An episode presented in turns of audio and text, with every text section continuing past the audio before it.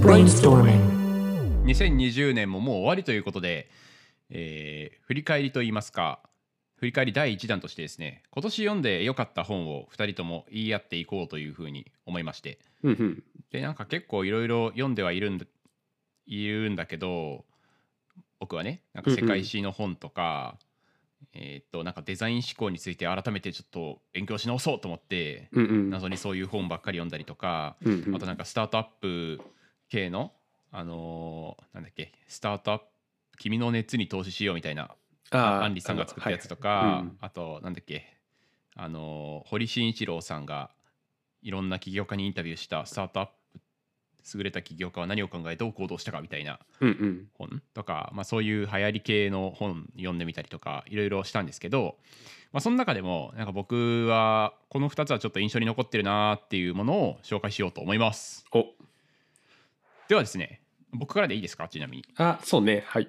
じゃあ、えっと、一つはえっとオブジェクト思考 UI デザインという本うんうん。これ知ってる？いや、知らない。知らない？これねすっごいおすすめなんですけど、うんうんまあ、ピカシはピカシはどうなんだろうななんかものづくりを最前線でしてるデザイナーとか、えっと、フロントエンドエンジニアだったり、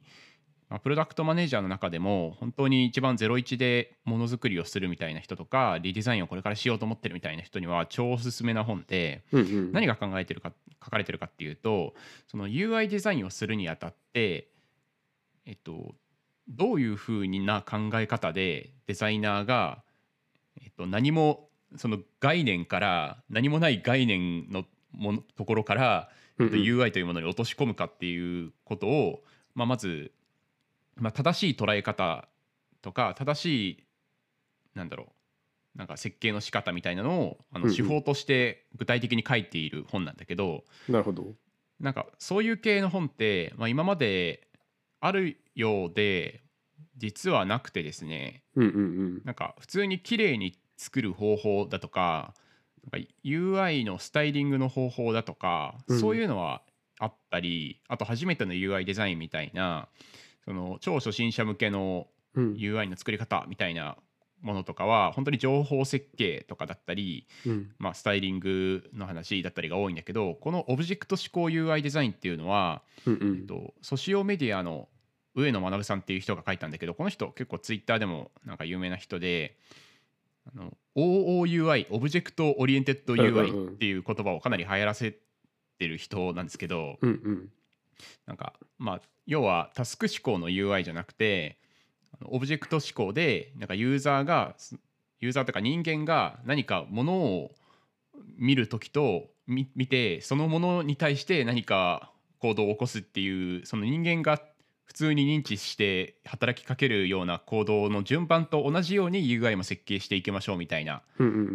話が書かれてるんですね。うん。うんうん。でなんかそれはまあ概念の話だけじゃなくて実際 UI に落とし込む UI デザインっていう行為をするときにどういうふうな順番で何をすればいいかっていうのがかなりそのステップ1ステップ2ステップ3みたいな感じで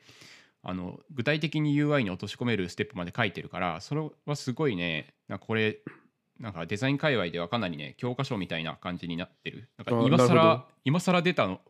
本が、うんうんなんかみんなの教 UI デザイナーみんなの教科書みたいになっててうんうんうん。かなりね革命的なんですよねこの本は。あなるほどね。いや確かにけど01あたりって結構経験則でやる人が多いイメージはあってうんうんうんそうだよねなんかその何もないとこからワイヤーフレーム作ってなんちゃらしてみたいな感じでカンプに落とすところとかってそんなに確かに体系的にまとまってる本ってない気もするよね。そうそうそう。い確かに読んでみたいな。やこれは本当におすすめだな。なんか、うんまあ、みんなの暗黙知をそこに捉えたっていう本として可視化したっていうのもあるんだけど、まあ、そのプロセスのやり方みたいなのが本当に誰でもできるようなやり方でなんか割と正しいものを作れるっていうやり方が書いてるから、うんうん。まあなんか120点のものをバンって出せるようなやり方ではないけど、うんうん。なんか初心者が UI デザインをするとかで非デザイナーがちょっと UI デザインしなきゃいけないみたいな時にやるやりかやり方としてはもう本当に素晴らしいものだからうんうんうん。これはすごい本当にいい本だったなというふうに思っていてでうん。僕もなんかクライアントワークで、あのーまあ、管理画面とかなんか簡単なアプリケーションみたいなものを作るときは、うん。なんかこれをベこのやり方をベースに最近はやってますね。この半年ずっとそれのやり方でやってました、あなるほどなるほど。確かにそういう指針となる本なんかちょっと企業の科学とかとイメージ近いのかなってなんか思ったんだけど。そうだよね。そういう大体 ある程度ガイドライン化されてまあなんか大きく道それることは防げるみたいな本とかねすごいずっと役に立つし。なんかある程度フレームワーク化されてた方がね業界的にもあこのやり方でやりますかみたいな感じでなんかみんなの共通言語になるからすごいこういう本ありがたいなと思いました。いやそうね。はい、でもう一つは、まあ、これ軽くしか紹介しないけどあの山口周さんの「世界のエリートはなぜ美意識を鍛えるのか」っていう、まあ、本でこれは、うんうん。えーっとね昔多分昔の本なんだけど今更読んでうんうん。結構ねいいじゃんビジネスビジネス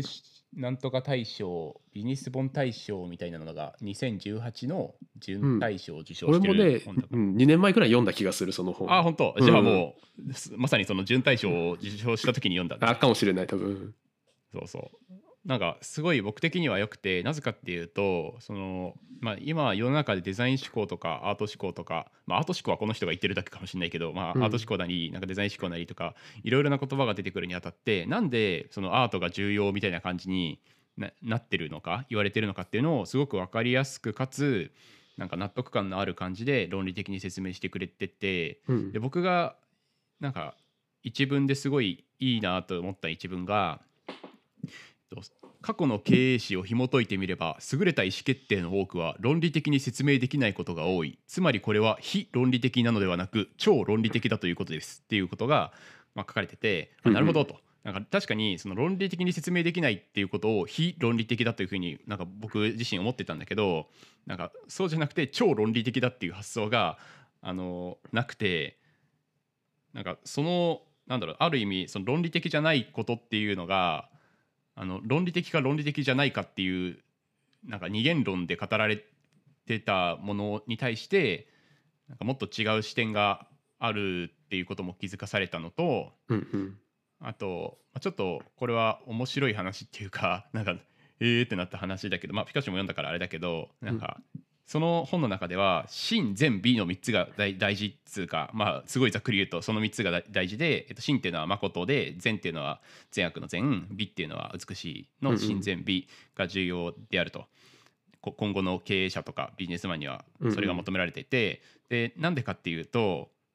えー、と地下鉄サリン事件あのオウム真理教がなんかなんでだからみみんな超高学歴なんだよね東大卒とか、うんうん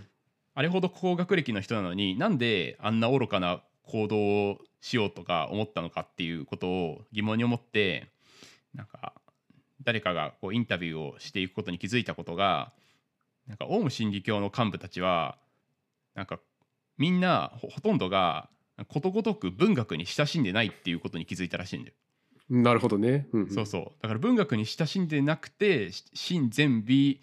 の価値観がその人たちから抜けて落ちてたからめっちゃ頭良くてもああいうことになってしまうんだみたいな仮説があってうんうんなんかその共通点めっちゃ面白いなっていうことだけすごい覚えてる、う んなるほど。むしろそれ忘れてた。なんか。まあ、最後の方になんかうんうん。ちなみに情報みたいな感じに載ってたからね、あそうなんだ。なるほどね。うんうん。そうそう。だからあの我々我々っつうか、まあ、ピカシに僕が感じていることはさ結構その文学文学は読まないんだっけ？文学読むっけ？文学はそんな読まないね。そんな読まないか。うん。じゃあ、あの、オウム真理教と似てますね。いやいややめとけ本 ダメだ。この人には親善美がないんで、いやいや。いつか何かやりかすやりかすと思うんですけど、いやいや。まあけどそのそういう感性ってことだよね結局。そうそう、その感性の方向も、の教養とかもちゃんとつけておくことが大事なんだなっていうのが、な何のためにみんな文学とか読むんだろうとかさ、うんうん。よく言われることだけど、うん。なんかきちんと人間が正しく生きることというか、まあ、その正しさもある意味なんか一つのあの規定された価値観に過ぎないのかもしれんけど、うんうん。少なくともああいったオウム真理教が起こしたような事件を起こさないためにもなんかみんながその感性だったり人に対しての気持ちだとかをこう知知るためのこ心というか精神みたいなところが正しく醸成されている倫理観を正しく醸成するっていうことがその文学から学び取れる一つのことなんだらだろうなっていうのが、まあ、僕自身あんまり本を読まなかったんでうんうんゆあの文文学を読んでこなかったんで大学でしか。うんうんだからちょっとそこのなぜ文学を読むのか読まなければいけないのかっていうところが言語化されてたのはすごい自分の中でハッとしたっていう感じですね。うんうんうん。なるほどね。うん、はいその2つはおすすめ。今年読んだ本の中でおすすめでした。じゃあピカシさん今年本読んだ本の中でおすすめな本いくつでもいいんですけど。そうですね。いくつでも話し始めると多分1時間ぐらいになっちゃうから どうしようかな。そう今年もまあ結構本読んでそう今年コロナだったから特に家にいてね。確かに。どうしようかな。俺もじゃあ2冊紹介しようかな。うん。いいどうしようかな。ちょっと悩むけどうん。1冊目が。えなんかババババって言っていく感じでもいいよ。あその中でそうしようかな。うん、うん。うん。あそういつもねそう年末になんか10冊なんかまあ今年読んでよかった10冊みたいなのを、まあ、書くんだけど。ね。あそうそう今年もまあ書こうかなって思ってて、まあ、じゃあその中から5個ぐらいじゃあちょっと紹介しようかな、1個目が「社会はなぜ左と右に分かれるのか」っていう本、はいはい。そうでこれそうちょうど今年あの大統領選挙とかうん。とあと控訴の選挙とかもあってその左と右すごい対立してるみたいな構図よくニュースとかでも見られたと思うんだけど、まあ、なんかそれが、まあ、どういう理由でその考え方分かれるのかみたいなのをそう道徳心理学っていうまあ考え方に基づいてこれ論じた本でこれが結構面白かったですよっていうような話。うんそうまあ簡単に言うとそう道徳的な判断をする基準ってなんか大きく6個に分かれているというような主張がまあその本でされてて、まあ、1個がまあその自由であるっていうことが道徳的に大事ですよとかあとまあ公正であることその不正がないっていうことが道徳として大事な考え方とか、まあ、安全であることとか忠誠心があることとかあってでその左の人って、まあ、そのうちの結構その偏ったところにそのフォーカスしがちそのすごい、まあ、その合理的な意見を発信するからその6個にまんべんなくじゃなくてその公正であることがめっちゃ大事とか自由であることが大事とかで一方でその右の人その保守の人って、まあ、その6個に結構まんべんなく語りかけるスキルに長けてるから結構その人の共感を得る得やすいみたいなことが書かれててまあこういう違いあるんだみたいなのがもう面白かったのでおすすめですっていうのが1個目。うんで2つ目が2020年6月30日にまたここで会おうっていう。本。2000何？えっとね2020年6月30日にまたここで会おうっていう。え？あのもう過ぎてんじゃん。あそうそう。これ今日発売されたのがね今年の4月ぐらいで、うん。あの滝本先生ってもーちゃんも知ってる？あのわかんない。なんか去年亡くなったあの「僕は君たちに武器を配りたい」とかなんかそういう本とか書いてる人うーん。がいてそうなんか兄弟の先生でああ、兄弟の滝本先生か。はいはいはい。あそうそうそう結構そうあの有名な先生うんうんと思うんだけどそう去年ちょうど亡くなられたじゃん。うんうんそうでその人がその2012年の6月30日にその学生に対して講義をしてでその時にそうその8年後の2020年の6月30日にじゃあその世界がどう変わったかもう一回見てみましょうみたいなじゃあもう一回この場で集まりましょうねみたいなうんことを、まあ、言ったんだけど、まあ、そので去年亡くなられたから結局そのその場は開かれなくて。なるほど。なんだけどその8年前のその講義の内容みたいなのが本になって、まあうん。公開されたみたいなのがあって、そうそう。でまあそのなんか熱い内容が語られてるみたいな本で、その若い人が頑張って正しい選択とかをし続けると、まあ、世界良くなるよみたいなことをまあなんかいつもの感じで言ってる本なんだけど、まあ、この本すごい良かったかなっていう感じ。あとが「Never Lost Again Google マップ誕生」っていう本。ど。え。があってこれはそう Google マップってもともと Google に買収される前ってスタートアップでやっててーうん。なんかその、まあ、スタートアップがどうやって、まあ、Google に買収されてでそこからどうやってその世界中の地図をまあかき集めて今みたいになったのかみたいな。面白そうやな。いやこれ いやこれめっちゃ面白かったよ。そうで今そう Google マップ作った人って Niantic の創業者になって今ねポケモン GO とか出してみたいな。そうそれも知らなくて。あそうなんや知らなかった。 Never 何？ね Never Lost Again？Never Lost Again っていう本。これか。いやこれもドラマで面白かったですね。いやー、こういうね、ストーリー超好きなんだよね。本当に。ちょっとこれ終わ収録終わったら読みますわ。おぜひ。あじゃあちょっとこういう系でねもう一個だけ面白いのがあって。何何？ね誰が音楽をタダにしたっていうえがあってこれもそー、の誰なんですか？とね そのいやこれもねそこのなんか今のそのストリーミングとかの時代じゃなくてもっと昔のそう海賊サイトとかが流行ってた時の話で、うん。これがね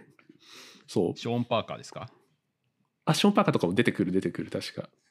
あショーン・パーカーではないんだ。誰があの音楽をタダにしたのかの答えは。あそうえっとねこれそういろんな話が入り組んでてねその MP3 がまず出てきたみたいな時代の話と、あと、まあ、その CD が売られててえ音楽業界ってすごい、まあ、その CD から売り上げ上げてたんだけど、うん。そうあるタイミングでそうその海海外ですごいその海賊サイトが立ち上がってその CD リリース前にずっとリークされ続けるみたいな問題が起こって、じゃあこれ誰がリークしとんねんみたいなのでも FBI とか頑張って調査えそうしてたんだけど、まあ、なかなか見つからなくてそうこれ最終的にはそう、まあ、そのリークしてるグループみたいなのがいたんだけど、まあ、そのうちで、まあ、その工場で働いてる人とかもグルになっててその出荷前の CD を1枚パクってそのグループに流して でなんかそのグループが公開するみたいなのを誰にもバレずにずっとやり続けたみたいなのがー、やば。そうそうあってそれ結局それでそうその音楽のビジネスってあんまうまくいかなくなっていろんなその CD とか売ってるメーカーとかが潰れていってそう今のそうビジネスモデルを変えなきゃいけなくなってそう CD を売るっていうのだったらもう売れなくなっちゃったからで、まあ、今のビジネスモデルになってますよみたいな話。えー。これも結構ドラマですねいろいろ。面白い。ドラマですね、うん。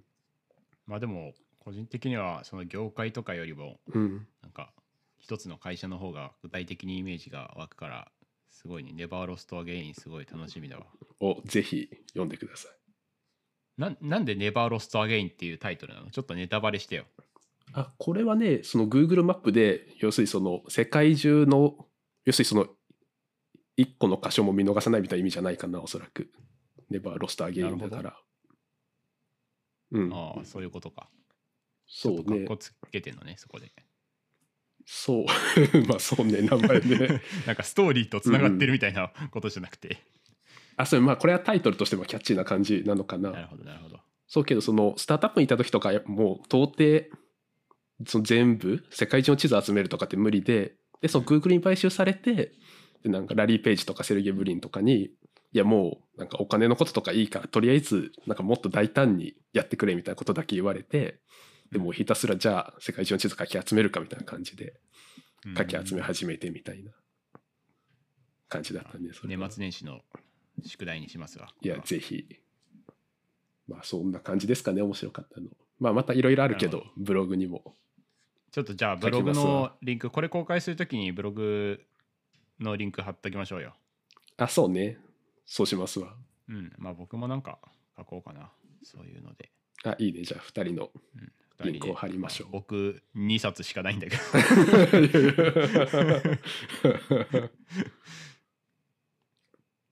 はいというわけで、じゃあ次の回は本ではなくてなんかイベントというか後半あったことを振り返りみたいな感じで2020年は終わろうと思います。ほい。はい。なので収録日的にはメリークリスマス。メリークリスマス。